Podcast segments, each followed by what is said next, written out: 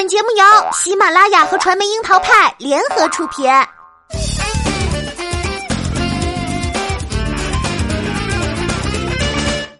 樱桃砍八卦，八卦也要正能量。Hello，大家好，我是小樱桃调儿。春天适合谈恋爱，夏天最适合分手。就在昨天，二零一六年承认恋情的井柏然和倪妮透过工作室发布分手声明，这段曾被认定男帅女美的感情暂时画上了句点。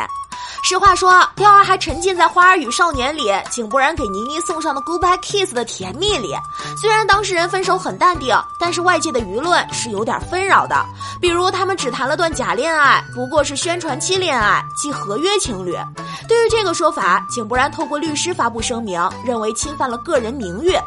显然，合约情侣这个梗是不太容易立住的。抛开井柏然和倪妮公开亮相时尚晚宴秀恩爱，一起同框拍封面这种甜蜜瞬间，被邂逅的次数也有很多，两人的状态都很亲昵。参与混乱的晚宴后登台的井柏然绕过刘涛回到女友身边，扶其下楼梯，这种画面也还是很贴心的。所谓情侣之间的甜蜜，绝对不是故意摆出来给外界的姿态，而是藏在各种细节里。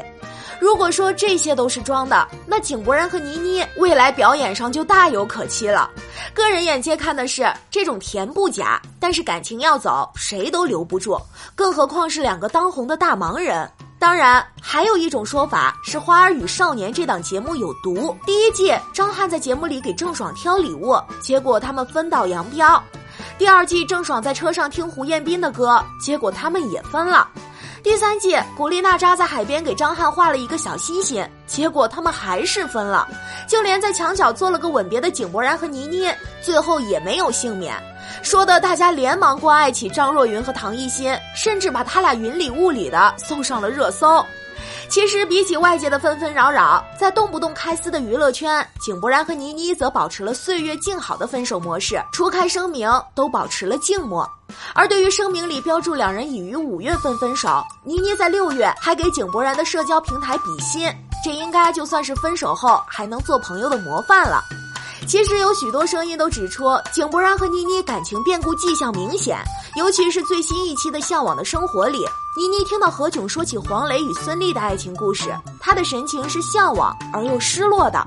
节目录制时是五月底，对照声明也是刚分手的时光，她微红的眼眶除了感动，还有失恋的神伤。何炅和井柏然私交甚笃，全程都没有提及对方一句，似乎也早知道他与倪妮的感情生变。如果要有心宣传或者借机炒作，倪妮或者井柏然都可以借机透露心情，亲口来暗示情伤。但两人即便是最明显的，也只是一同参与上海电影节的活动，保持了半桌的距离，最后礼貌的以声明作为句号。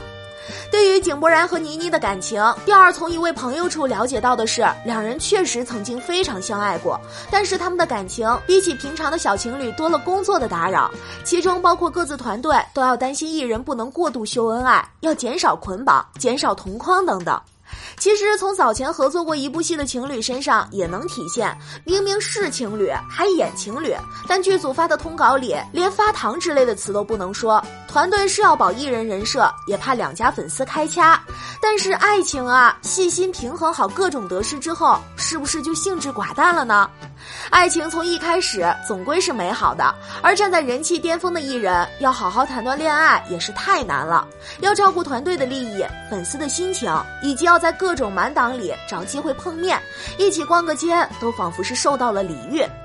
爱情走或留，从来不给理由。来时敢承认，走时能彼此尊重，这是成年人最大的涵养。与其说粉丝们都在为爱豆回归单身鼓掌，第二更想为井柏然和倪妮的处理态度叫个好。所谓山水有相逢，不成情人亦不会是敌人，都是人生的收获。祝他们今后各自安好吧。